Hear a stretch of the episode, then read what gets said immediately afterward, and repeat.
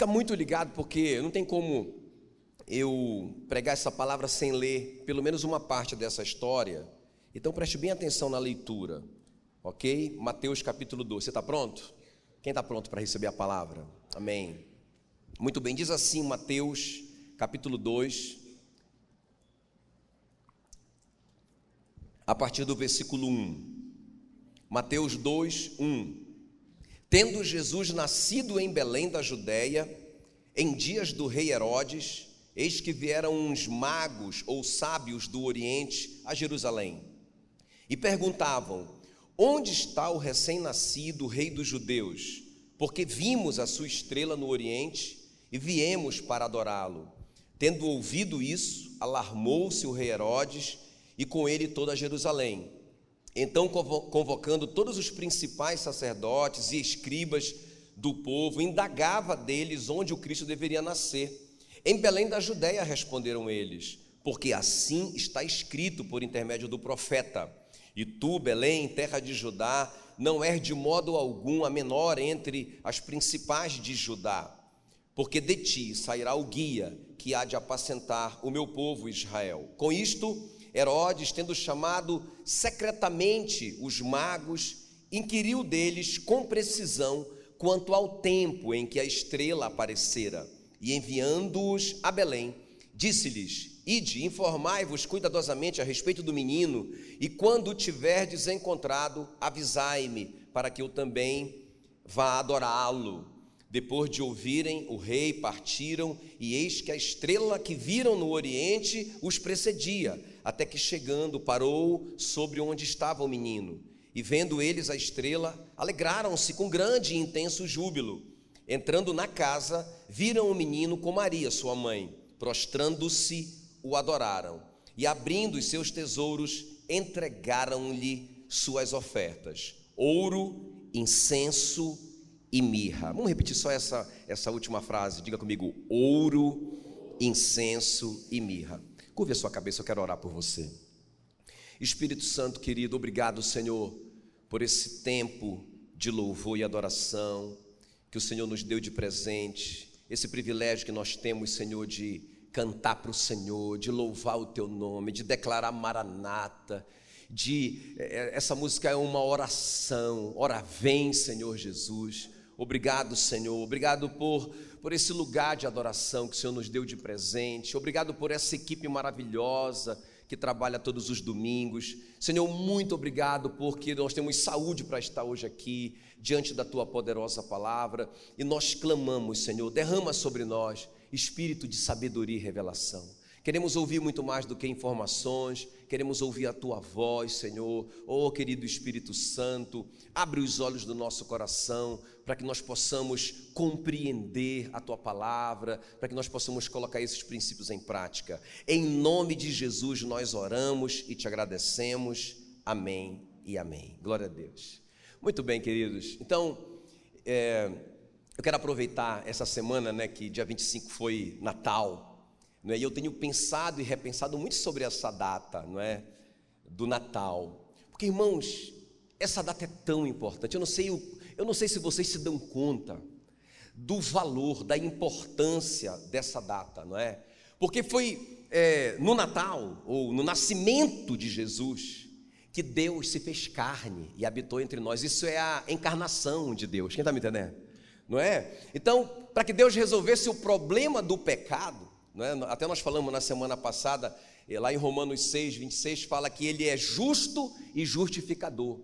Então, por ele ser justo, ele tinha que é, punir o pecado. O salário do pecado é a morte, não tinha jeito.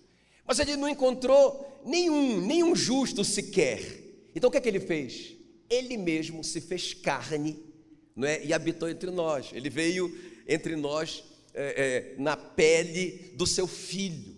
Irmãos, isso é tão tremendo esse momento quando Jesus nasce, nesse momento que ele rompe a madre, não é, de uma mulher e ele vem ao mundo. Meu Deus, esse momento é tão, tão poderoso, tão poderoso.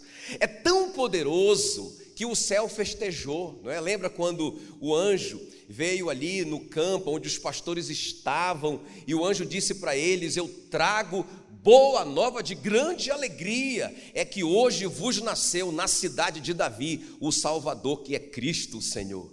Disse para eles, e, e, no momento que eles ficaram, eles estavam perplexos com aquela informação, uma boa nova de grande alegria. Jesus nasceu, Deus se fez carne, Ele está no nosso meio. Agora Ele vai crescer, Ele vai cumprir toda a lei e Ele vai para a cruz, Ele vai pagar os nossos pecados, não é? Então, quando o anjo falou isso, a Bíblia diz que houve uma grande, um grande louvor no céu e subitamente apareceu com aquele anjo uma multidão da milícia celestial. Diga, milícia celestial. Ou seja, é a maior hierarquia de anjos do céu. Só os líderes, não é? Só os príncipes do céu, meu irmão, fizeram um grande louvor, uma multidão da milícia celestial louvando a Deus. Eles cantavam assim: Glória a Deus, eu não sei cantar, não é? é mas eles cantaram essa música: Glória a Deus nas maiores alturas e paz na terra entre os homens a quem Ele quer bem. Irmão, teve música, teve festa, teve presente, não é? Os sábios do Oriente trouxeram presente. O céu celebrou esse momento. Quem está me entendendo?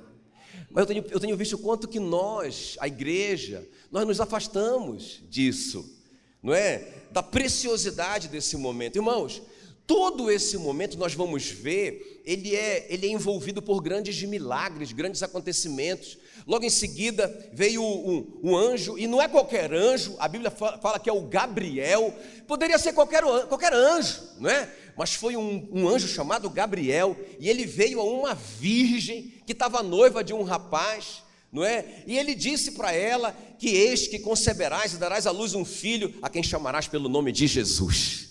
Ela disse: Mas como que isso pode acontecer? Se eu sou virgem, eu nunca tive relação com nenhum homem. Olha só o milagre, irmão, envolvendo esse acontecimento, o acontecimento mais importante da história da humanidade, quando Deus se fez carne.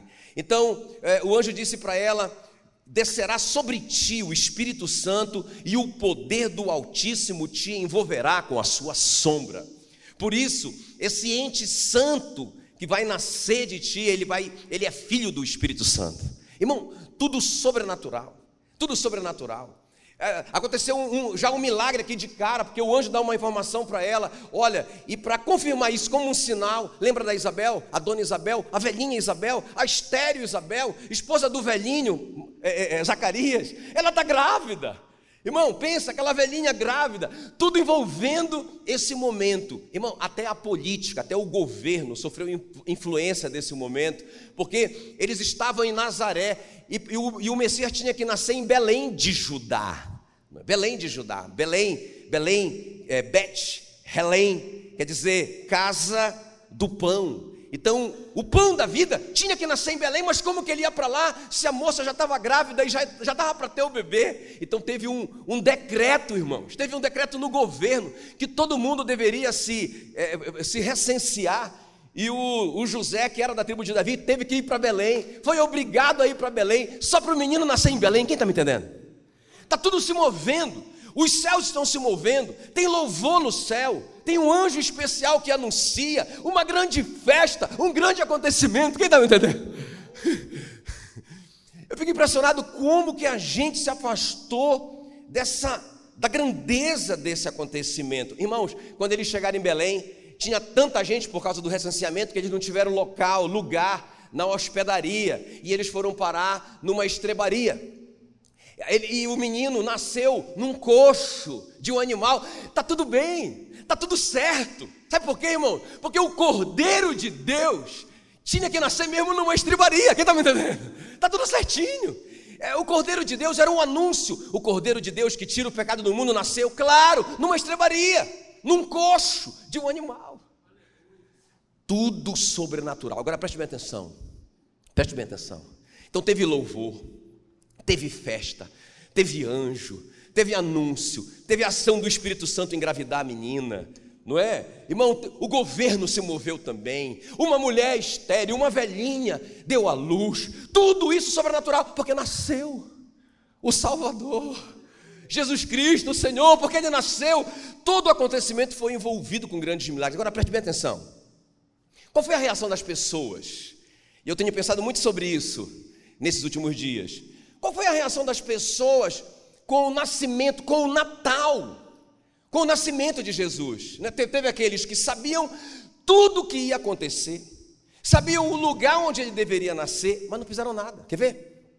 Olha só Mateus, aí eu quero que vocês leiam comigo Mateus 2,4. Então, o Herodes, quando ele recebeu a notícia, né, que os, os sábios disseram: Nós viemos aqui adorar o rei que nasceu, nós vimos a estrela dele lá no Oriente, lá do outro lado do mundo. Nós pagamos um alto preço, foram meses de viagem, mas nós chegamos e nós queremos adorá-lo. O Herodes ficou impressionado com isso, como assim? E ele mandou chamar, olha só, irmãos, Mateus 2,4. Olha as pessoas que sabem, mas não se movem por causa do nascimento. Mateus 2,4, então, convocando todos os principais sacerdotes e escribas, diga todos.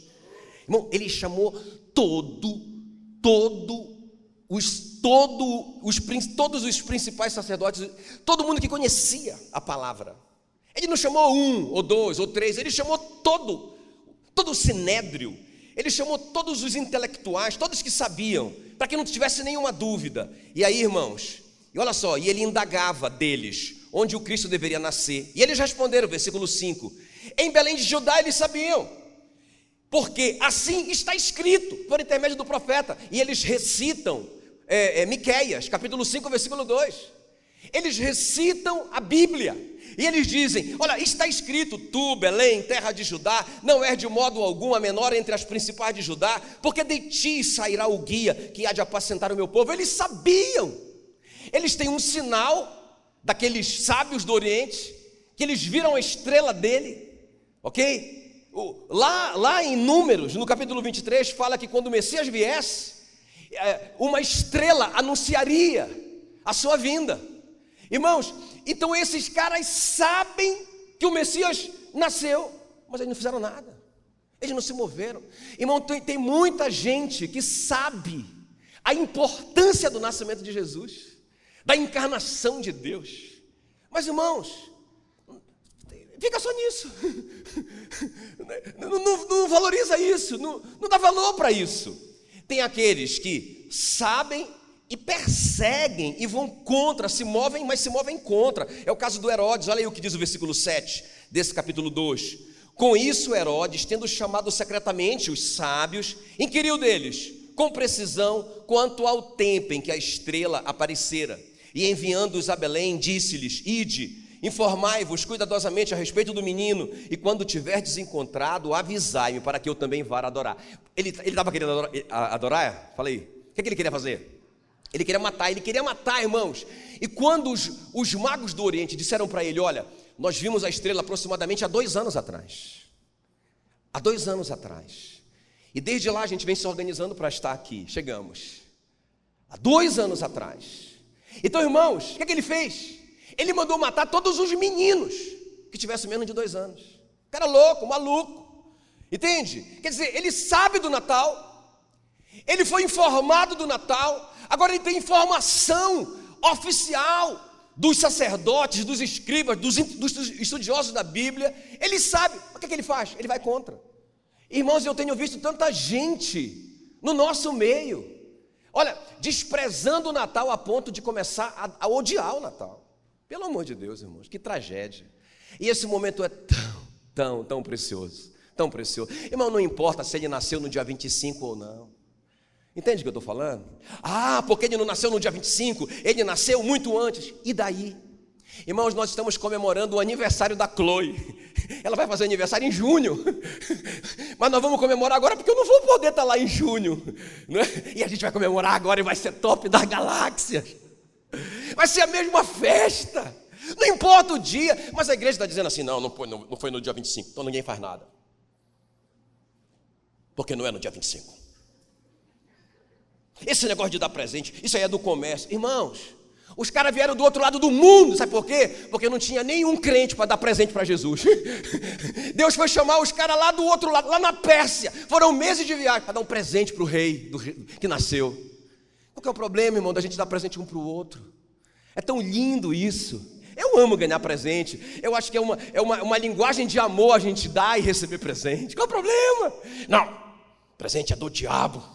Irmãos, com isso nós endemonizamos o Natal. Nós estamos dando, estamos dando uma de Herodes.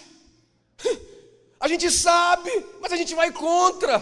E ninguém fala mais nada, não tem importância nenhuma do que Deus fez por nós ao nascer em Jesus. Quem está me entendendo?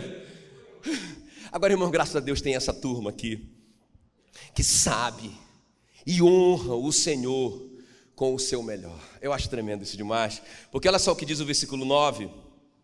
Depois de ouvirem o rei Herodes, partiram, e eis que a estrela que eles viram lá no Oriente os precedia, ia na frente deles, até que chegando, parou sobre onde estava o menino. Vocês sabem que a estrela não parou na manjedoura, ok?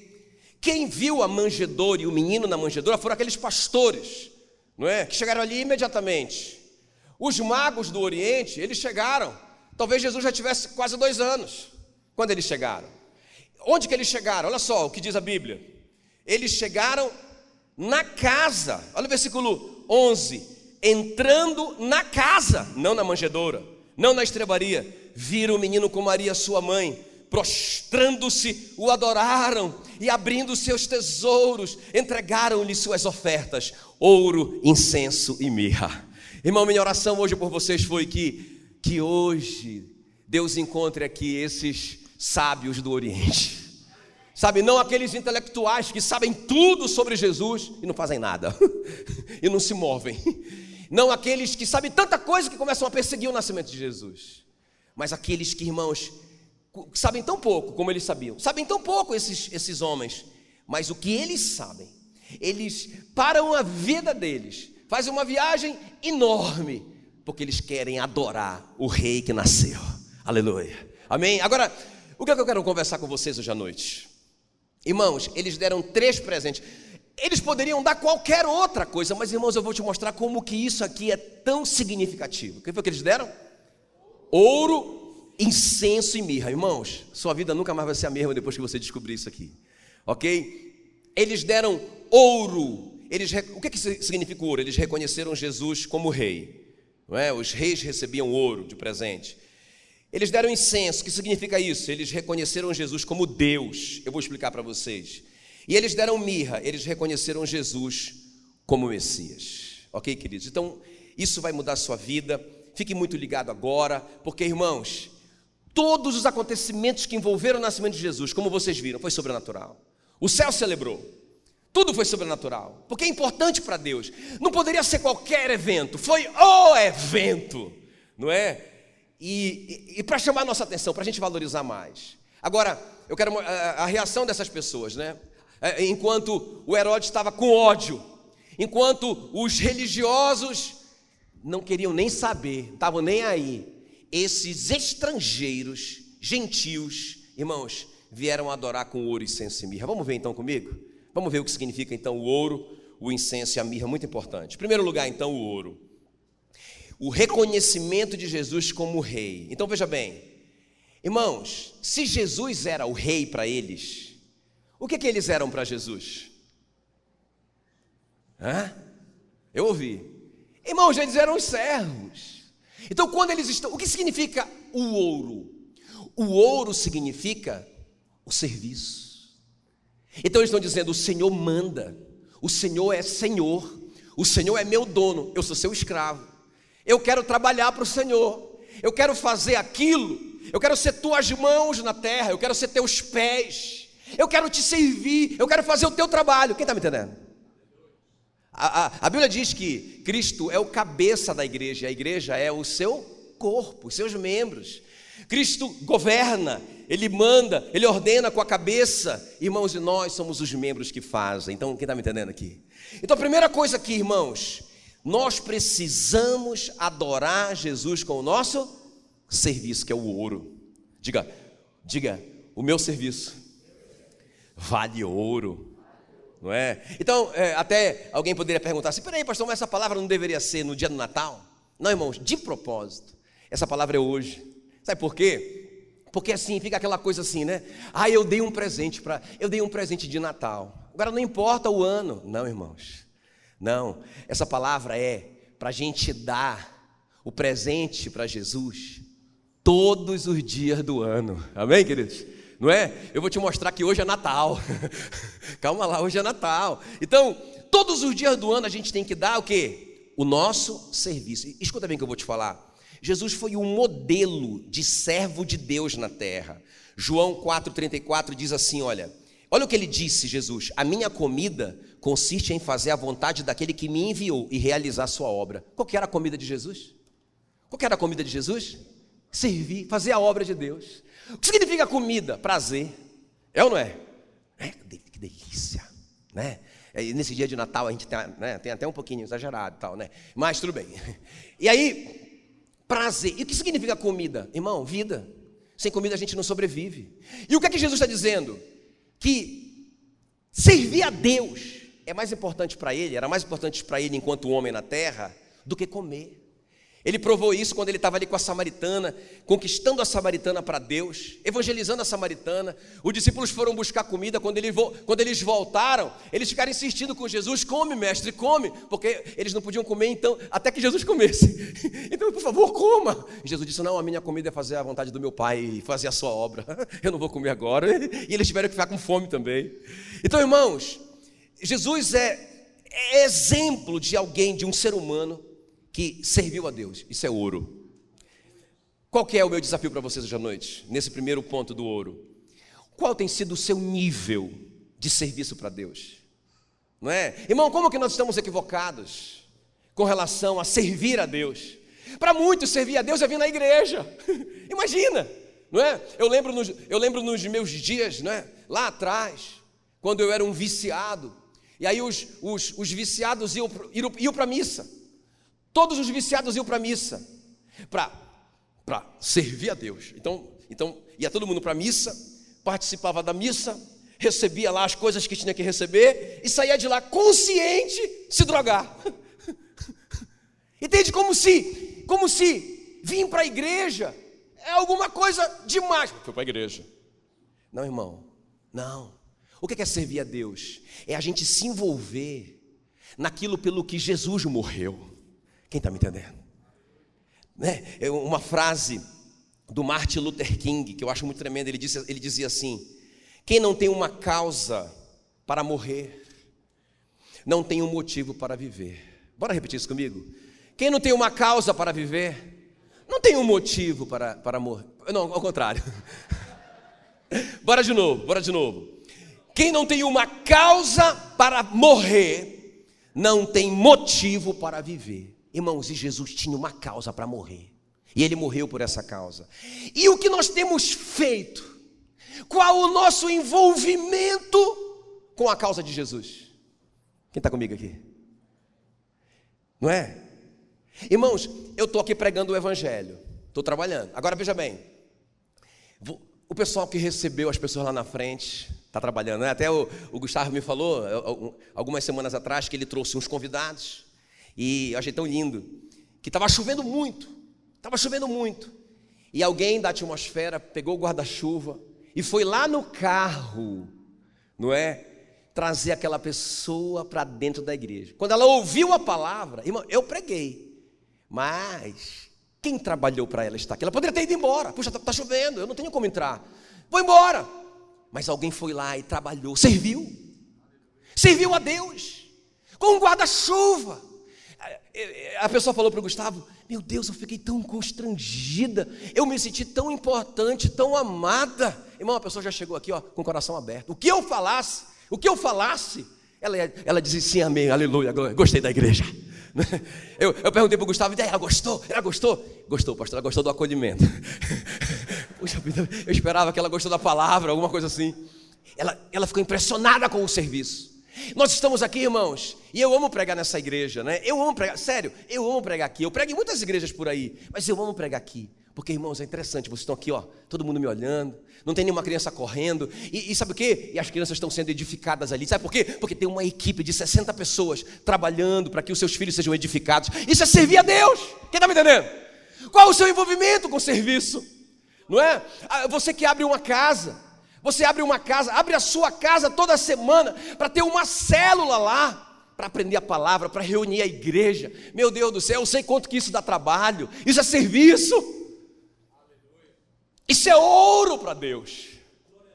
Isso é ouro. Aleluia. Isso é ouro.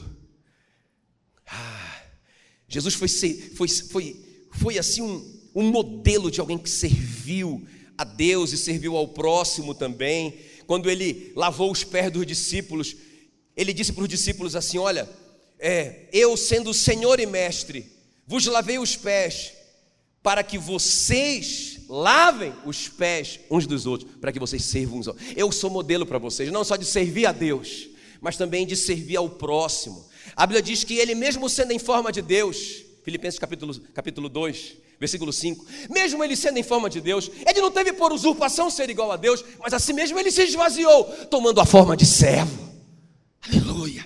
Quando você é, dá, dá, de beber a um desses pequeninos que creram em mim, vocês estão dando para mim, aleluia, Jesus disse. Quando vocês visitam aquele doente que está lá no hospital, vocês estão me visitando. Mas, mas, Senhor, quando foi que nós fomos te visitar? Quando foi que nós te demos comida e te demos água? Quando vocês fizeram a um desses pequeninos, quando vocês serviram eles, vocês estavam me servindo, aleluia. Isso que é servir a Deus, quem está me entendendo? Então, irmãos, esse presente não é um presente para a gente dar no dia 25 só não é? Apesar do, apesar do dia 25, que nós escolhemos para ser esse dia, beleza, está tudo bem, irmãos, é, mas a gente tem que dar ouro, serviço, todos os dias do ano, aleluia. Glória a Deus. Claro que tem recompensa e promessa para quem serve. Quem quiser tornar-se grande, Marcos 10, 43. Quem quiser tornar-se grande entre vós, será esse o que serve. Quantos aqui querem crescer?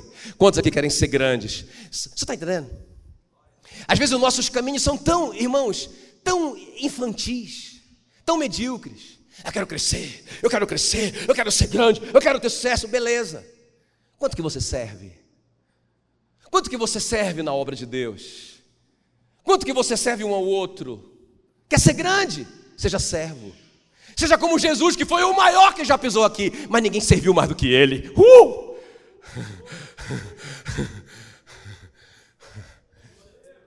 Amém, queridos? Ninguém. Será que tem alguém que pode se comparar a Jesus no que diz respeito a ser?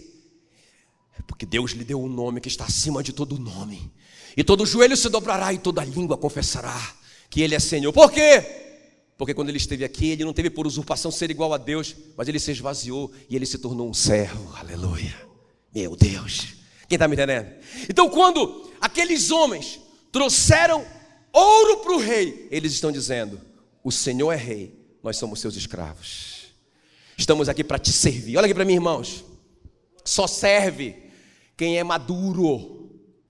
Serviço é sinal de maturidade. Serviço é coisa para adulto. Já viu? Me, me aponta uma criança, há dois anos, sei lá, dois anos, que está preocupada, fazendo a listinha dela, para comprar todos os presentinhos dela de Natal.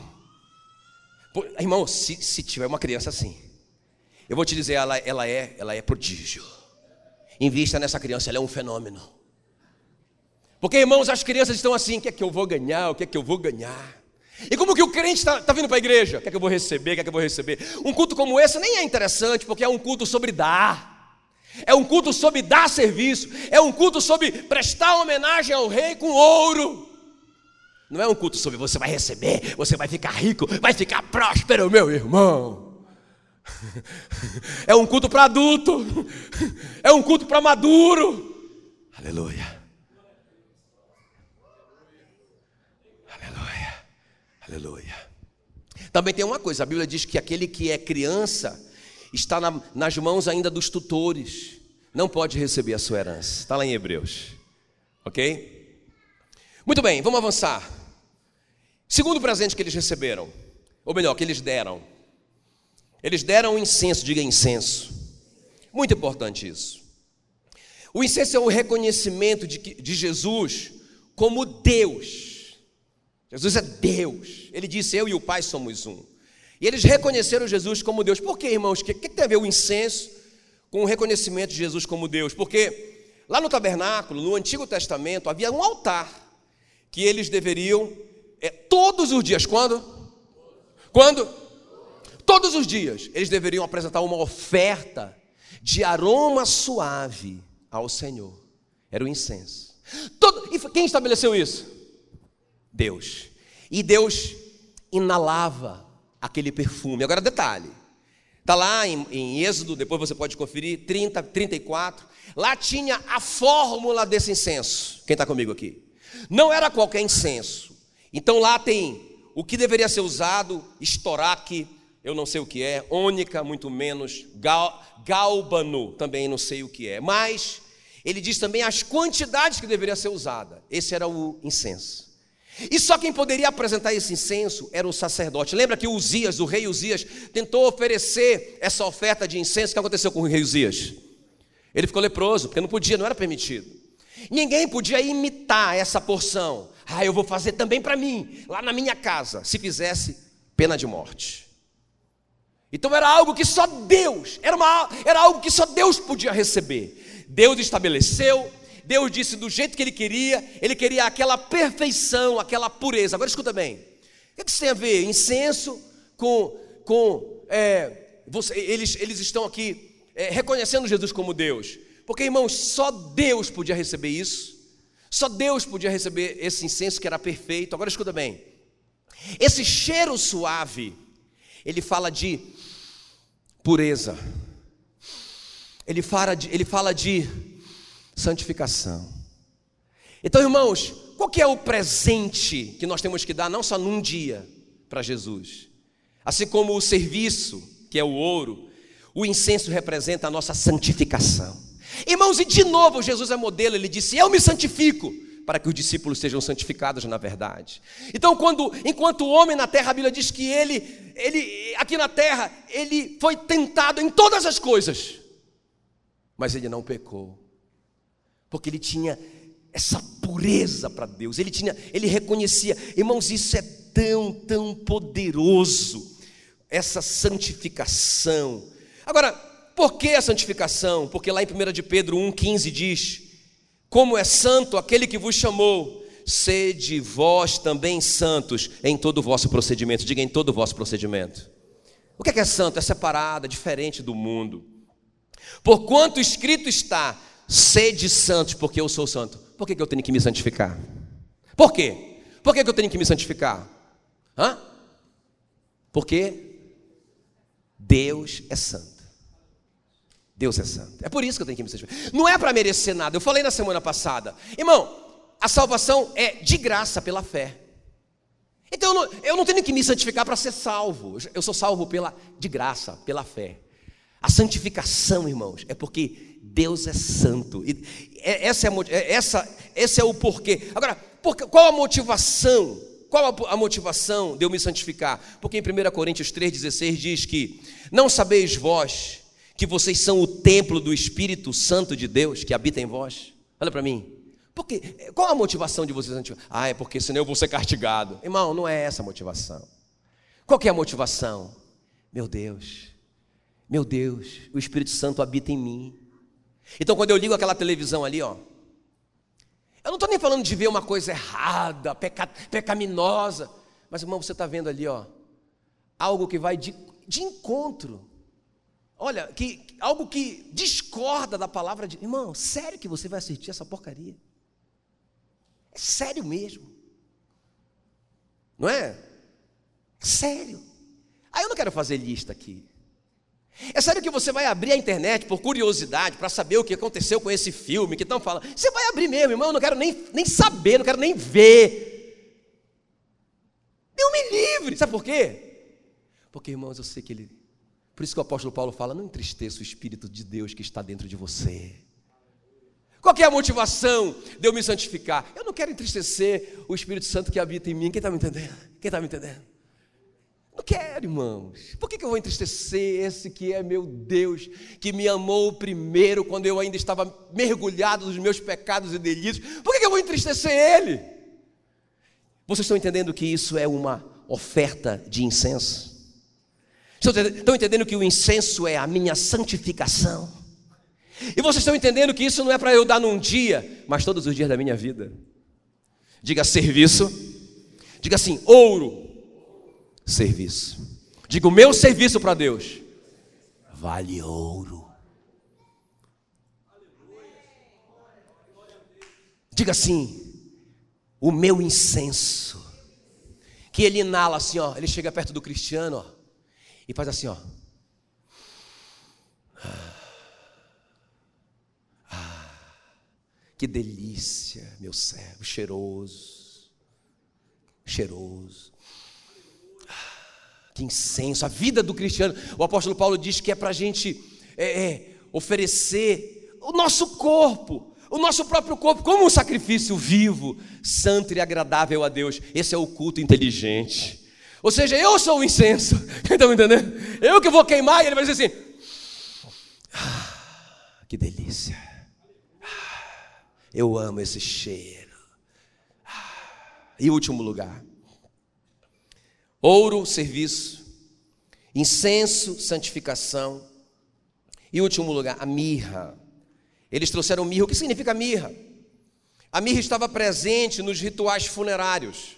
Lembra quando Jesus estava na cruz, já nos últimos momentos da vida dele, e aí ele, ele já estava ali, naquelas horas de agonia, e deram de beber para ele vinho, um vinho, que, que ele, algumas traduções falam vinagre, porque era um vinho muito, muito terrível, não é?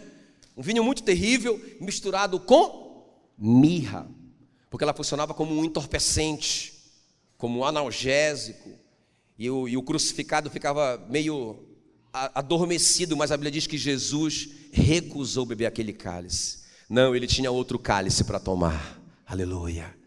Então ele disse não. E também, quando Nicodemos soube que ele morreu, o Nicodemos levou 100 libras de mirra para ele para ajudar na, na, na no embalsamento não é, do corpo. As mulheres usaram aquela mirra. Então veja bem, o que tem a ver a mirra? O que tem a ver a mirra? O que a mirra tem a ver com a oferta desses sábios do Oriente? Então, irmãos, a mirra, a mirra reconhecia que Jesus morreria pelos nossos pecados. Então, se Jesus é rei, eu sou servo. Se ele é Deus, eu vou me santificar. E se ele morreu pelos meus pecados, eu vou crer. O que é a mirra? Diga comigo, a mirra é a minha fé de que ele morreu no meu lugar. Irmãos, a gente tem que. Esse é o capacete da salvação. Meu Deus, eu, eu deveria morrer. Eu deveria ser condenado à morte por causa dos meus pecados mas ele morreu no meu lugar. Então, essa fé, essa crença de que ele pagou os meus pecados com a sua morte, irmãos, é a minha mirra para ele todos os dias. Quem está me entendendo? Quem está me entendendo? Olha o que diz Romanos 6, versículo 2: Como viveremos ainda no pecado, nós, os que para ele morremos? Diga assim: Eu estou morto para o pecado. Você pode falar isso com força? Eu estou morto para o pecado. Irmão, a Bíblia diz, no versículo 6 aqui do capítulo 6, que nós não servimos mais o pecado como escravo. Diga assim: o pecado não me domina mais. Você acredita nisso? Você acredita que o pecado não te domina mais? Não é? Hoje, hoje de manhã eu dei essa ilustração que eu, eu você sabe, eu fui viciado, não é? Então, irmãos, quando eu larguei as drogas, eu entrava nessas crises de abstinência. Eu queria muito, era uma coisa que era muito difícil. Eu me tremia todo, era, era muito difícil. Irmão, é, olha, é muito, é, é muito difícil. Eu entendo, eu entendo a dor de alguém assim, não é? Mas Jesus me libertou. Hoje, quando eu passo em algum lugar que eu sinto o cheiro de maconha, por exemplo, não é? Irmãos, eu vou falar para vocês aqui. Eu não fico desconfortável com isso. Quem está comigo? Eu não fico desconfortável. Vou dizer mais uma coisa. Eu gosto do cheiro. Hum. Só tem uma coisa. Irmãos, ele não me domina mais. Quem está me entendendo? Ele não me domina mais. Ele não me domina mais. Eu posso dizer não para ele. Claro, irmãos, eu não brinco com ele. Eu não vou lá e vou dizer assim, não, isso não me domina mais, me dá aí um cigarrinho desse aí. Não, não. Mas ele não tem mais domínio sobre a minha vida. Quem está me entendendo? A mesma, a mesma ilustração eu te falo quando eu, eu era viciado em trigo e açúcar. Não é? Acho que eu só troquei o vício. E aí, irmãos, eu não podia sentir um cheiro de pizza. Um dia eu fiz um, um voto com Deus, há três anos atrás. Eu nunca mais vou comer trigo e nem açúcar de maneira nenhuma, nem, nem adoçante. Irmãos, foi fácil dizer. Na primeira semana eu acho que eu, eu entrei em crise de abstinência. Eu fiquei desesperado. Mas sabe o que, irmãos? O tempo foi passando. Esse dia me chamaram para uma comunhão numa pizzaria. Eu cheguei lá na pizzaria. Pensa, aquela pizzaria top das galáxias. Irmão, não tinha nada que eu podia comer lá. Nada, nada, nada, nada. Não tinha nada. E sabe o que, irmãos? Eu estava com fome. Mas eu disse, meu Deus, isso não me domina mais. Eu estou livre disso. Agora é claro, eu não vou lá brincar com isso. Não, só um pedacinho aí já que não me domina mais. Quem está me entendendo? Eu quero te dizer uma coisa: o pecado não te domina mais. Agora veja bem, a Bíblia diz, e eu amo esse versículo, 1 Coríntios 10, 13: Não vos sobreveio tentação que não fosse humana. Você pode vencer a tentação. Quem está comigo? Não vos sobreveio tentação que não fosse humana, mas Deus é fiel e não permitirá que sejais tentados além das vossas forças, pelo contrário, juntamente com a tentação, Ele vos proverá livramento. Então não venha com essa conversa de dizer assim: olha, eu não consegui, eu não dei conta, porque não veio tentação que não fosse humana. O pecado não te domina mais. Você se coloca debaixo do pecado porque você quer. Pecado, o problema é que eu te amo. Isso, irmão, é você negar a mirra todo dia para Jesus. Ele já morreu por isso. Porque quando ele morreu, a Bíblia diz que o pecado não tem mais domínio sobre o morto. Quando ele ressuscitou, a sua nova vida vence o pecado. Quando nós morremos com Cristo, irmãos, o pecado não pode mais. Ele não é, ele não é mais o nosso Senhor. Quem está me entendendo? Mas eu vou lá e me coloco debaixo dele. Tem uma palavra para definir isso, uma palavra bem difícil. É uma palavra profunda. Mas eu vou dizer para vocês, é sem vergonhice. Quem está comigo? Como que eu posso me colocar debaixo de uma situação de que eu já estou livre? Não, eu, eu amo essa prisão. Eu não quero ir para fora, não. Deixa eu aqui porque tem comida de graça. Quem está comigo? Diga não. Eu vou oferecer minha mirra. O que é, que é minha mirra? Eu creio que Ele morreu uma única vez por esse pecado na minha vida, o pecado não me domina mais. Eu vou oferecer a minha fé, a minha mirra todos os dias. Aleluia. Glória a Deus. Glória a Deus. Aleluia. Aleluia. Agora, olha para mim. Olha para mim. E eu vou terminar aqui. Preste atenção. Alguns acreditam em Deus, mas não acreditam que Ele é rei. Eles oferecem incenso, ou seja, eles se esforçam para não pecar. Hum, eu não quero pecar, mas eles não servem, não servem a Deus. Eles não estão envolvidos naquilo que, naquilo porque Jesus morreu. Quem está me entendendo? Eles dão incenso, mas não dão ouro. Vocês entenderam? Tem, tem gente que é o contrário. Tem gente que considera Jesus rei, então se consideram servos. Aí eles dizem: eles trabalham, eles dão duro, mas eles não dão incenso, porque no fundo, no fundo, eles eles não reconhecem, eles, eles não levam a sério, eles, eles não se santificam. Quem está me entendendo? Não se santificam. Mas tem gente que, que dá, que dá o, o incenso, a santificação, que dá o ouro, o serviço, mas não crê no fundo, no fundo, que Jesus já morreu por aquele pecado dele. Ele não acredita no fundo nisso. Ele diz: Eu não consigo, eu não dou conta, eu não posso. Então ele, ele nega a mirra. Irmãos, vocês estão me entendendo hoje à noite? Que hoje é Natal. De propósito, eu estou pregando hoje. Hoje é dia 20? Dia 29, hoje é Natal. Porque Jesus nasceu no seu coração. E você tem que dar para ele hoje ouro, serviço, incenso, santificação e mirra, fé na obra dele na cruz. E sabe o que, irmãos? Amanhã, dia 30, é Natal. E amanhã, sirva Jesus, porque Ele é o Rei. Ofereça ouro para Ele. Amanhã, se santifique, porque Ele vive dentro de você. Diga não ao pecado, porque Ele te ama. Não porque é uma obrigação, mas eu não vou entristecer o Espírito Santo. E amanhã, ofereça a sua fé de que Ele morreu. O pecado não domina mais você. Aleluia! E, irmãos, todos os dias da sua vida é Natal. É Natal. É Natal, aleluia. Agora escuta. Fora isso, irmãos, eu, eu, eu quero desmistificar essa, o Natal. Olha, eu estava lendo um artigo da, da Super Interessante. Quem conhece a revista Super Interessante? Uma revista respeitada.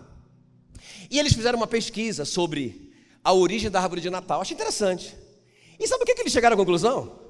Que a teoria, diga teoria, mais aceitável é de que o Martinho Lutero, sim, o da reforma protestante, o grande Martinho Lutero, ele estava um dia no, no, no campo, meditando, e ele orou, olhou entre os pinheiros, ele viu as estrelas, e ele pensou: puxa vida, numa noite como essa, Jesus nasceu, que coisa linda! E quando ele chegou na casa dele, ele falou com a esposa dele: amor, a super interessante contando na, na, numa edição de, de outubro de 2016. E ele chegou na casa, na casa dele e falou: Amor, vamos ensinar para as crianças a importância da encarnação. Deus se fez carne nesse dia tão especial. E aí ele falou: Vamos fazer uma, vamos fazer uma árvore que simboliza isso. E eles, ele cortou um pinheiro e ele pendurou velas acesas no pinheiro. Essa, essa é a informação científica de uma revista científica a respeito da origem. Agora, irmãos, isso é verdade? Não sei. Mas para de bobagem. O árvore de Natal é do capeta, irmão. Só se for a sua, porque a minha é de Deus. a minha é de Deus. Quem está me entendendo? que isso? Igual a irmã. Eu estava com uma, uma, camisa vermelha, eu vim pregar com uma camisa vermelha, ela disse, pastor, o vermelho é da pomba gira. Eu disse, essa mesmo aqui é minha, eu comprei. Irmão, que conversa fiada é essa? É Natal. Seja livre. Adore o Rei dos Reis. Se uma árvore lembra, não é? Lembra aquele nascimento. Puxa vida, qual que é o problema, irmãos? Que bobagem! Que mania é essa da gente, da gente endemonizar tudo e entregar tudo de bandeja para Satanás? Agora a árvore de Natal é do diabo, agora os presentes é do diabo, é nada. Eu ganhei um monte de presente, estou tão feliz, aleluia. Também eu dei um monte de presente e vou continuar dando, aleluia. Glória a Deus, porque é Natal. Fique em pé no seu lugar. Fala para essa pessoa que está aí do seu lado: olha, hoje é Natal. Hoje é Natal. Vamos lembrar essa canção? Vai, Jansa. Olha aí, olha. Uh, dá um abraço. Dá um Feliz Natal aí pro meu irmão.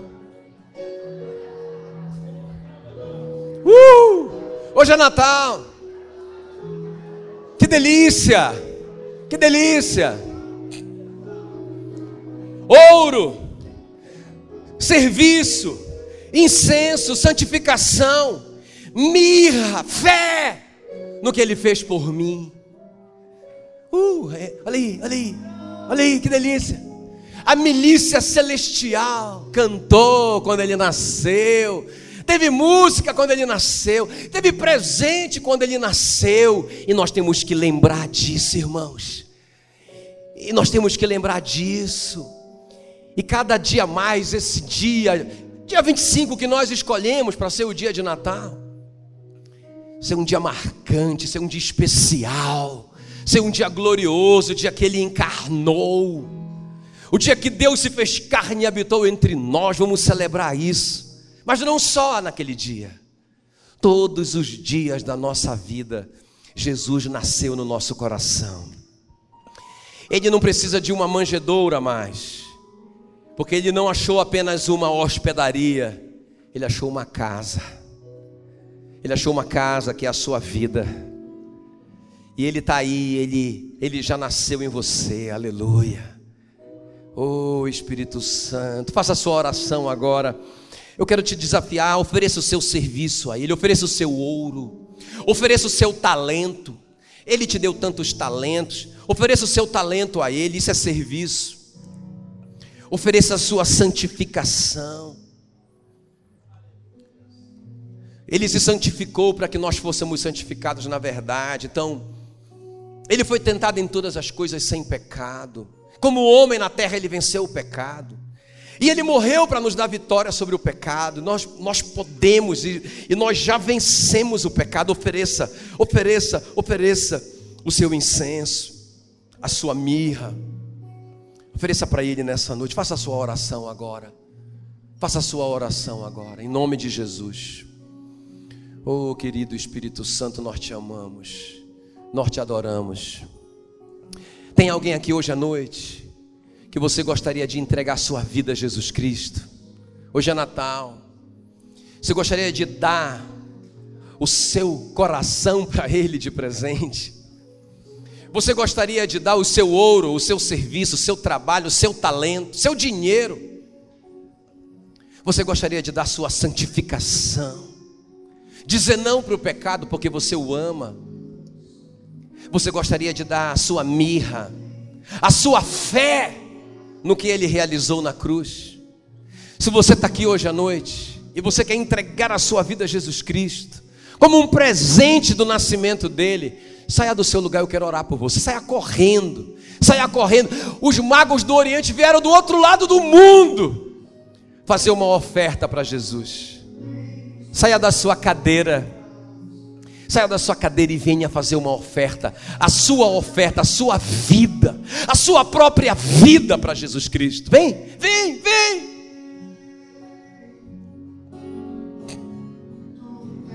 Meu coração. Se você sabe cantar essa música. Tu tens meu coração. Rosana Essa é a nossa oração, Jesus. Vem! O Espírito Santo e a noiva dizem: Vem, Senhor Jesus. Tu tens meu coração, Rosana, ao Rei que vem.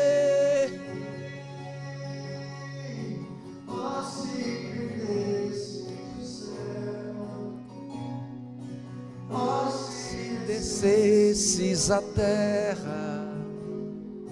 Diga, Maranata significa vem, Senhor Jesus.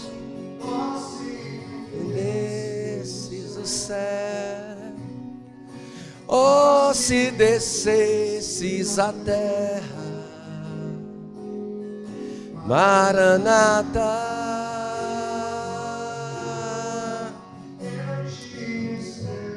Te espero, Jesus.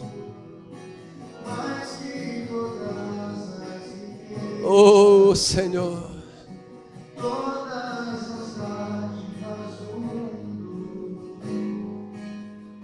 Maranata.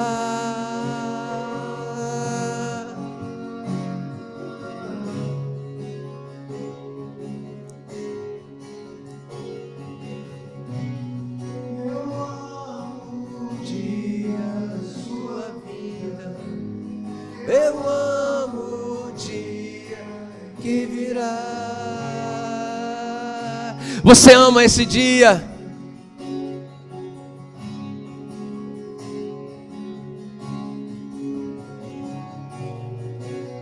Eu amo o dia da tua vinda.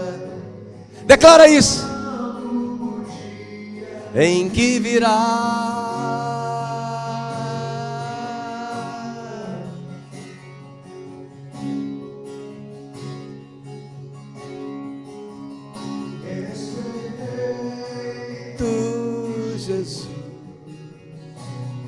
em todos os seus caminhos.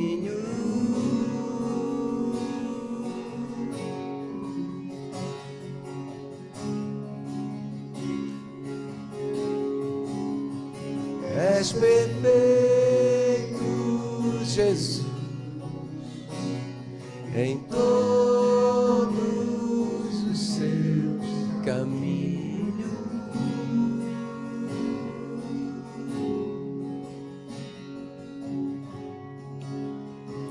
Aleluia, aleluia. Coloque a mão no seu coração. Oh Espírito Santo, eis aqui, Senhor, uma geração de sábios do Oriente. Não queremos ser encontrados, Senhor, como aqueles sacerdotes e escribas que sabiam tudo sobre o teu nascimento e não se moveram. Muito menos ser encontrados como Herodes, que sabia tudo, mas se moveu contra. Mas que nós sejamos, Senhor, encontrados nessa noite, te oferecendo o nosso serviço, a nossa santificação e a nossa fé naquilo que o Senhor realizou na cruz. Ouro, incenso e mirra, não somente num dia do ano, mas todos os dias da nossa existência na terra. Que a graça do Senhor Jesus, o amor de Deus, a comunhão do Espírito Santo seja com cada um hoje para todo sempre, em nome de Jesus, porque hoje é Natal. Feliz Natal. Deus abençoe.